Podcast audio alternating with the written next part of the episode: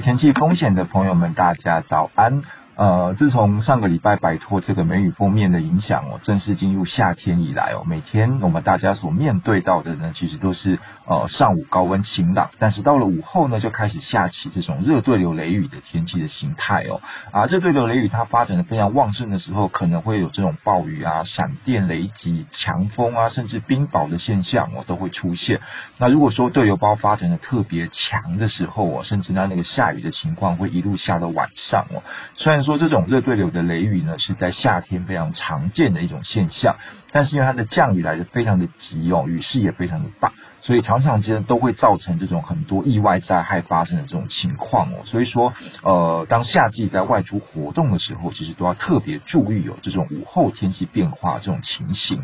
那预计这个礼拜呢，在礼拜一、礼拜二，哦，看起来还会是这种上午比较晴朗哦，但是到了午后的时候，就会有下那种热对流雷雨发生的夏季的这种天气形态哦。热对流雷雨呢，主要是发生在西半部哦、东北部的山区哦，而且有机会扩展到这个。平地的区域，所以到了中午过后要出门的这个朋友呢，要多加留意哦。那花东这个地方虽然说出现午后雷雨的机会是比较低哦，但是哦，来自南风、东南风会有些水汽，所以哦也会有些局部短暂阵雨出现的这种情况。哦，但是到了礼拜三、礼拜四的时候呢，来自东南风的这个水汽会有越来越多的这个情形哦，所以在迎风面的花莲、台东、恒春半岛这些地方呢，可能哦一整天断断续续都会有短暂阵雨出现的机会。那至于说在西半部还有中北部哦，看起来还是这种哦中午过后容易有热对流雷雨发生的这种天气的形态哦。啊，到了礼拜五开始，一直到这个周末，就是这个七月一号到三号这一段期间，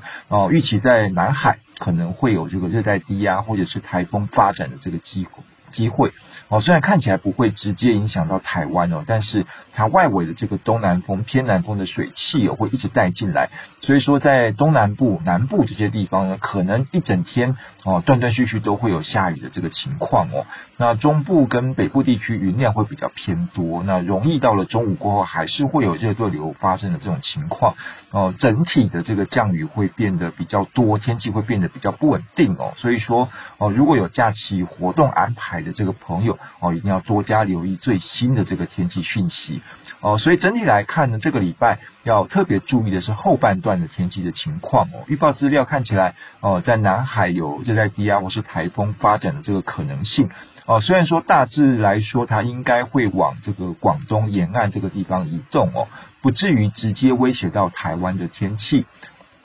但是它的这个外围云层啊，还有一些水汽啊，在呃周末的时候看起来对台湾还是会有影响哦。所以说呃整个天它未来的这个预报的这个变化情况会不会再有改变呢？其实也非常要值得观察注意啊、只是说按照目前的这个预测来看的话，呃这个可能会出现的热带低压或者是台风。呃，直接影响台湾的可能性并不是很高哦，所以暂时来说的话，还不必太过担心哦，只是还是要多留意它后续的这个预报变化，是不是会有一些呃不一样的这个情形出现。好，以上气象呢是由天气风险吴胜宇提供，谢谢大家。